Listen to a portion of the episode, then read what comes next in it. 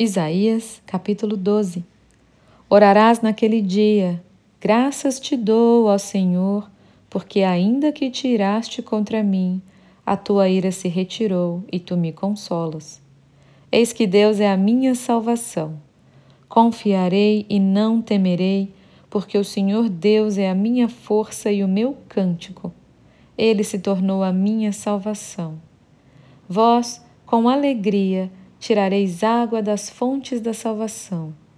Direis naquele dia: Dai graças ao Senhor, invocai o seu nome, tornai manifestos os seus feitos entre os povos, relembrai que é excelso o seu nome.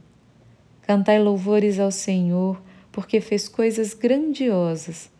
Saiba-se isto em toda a terra.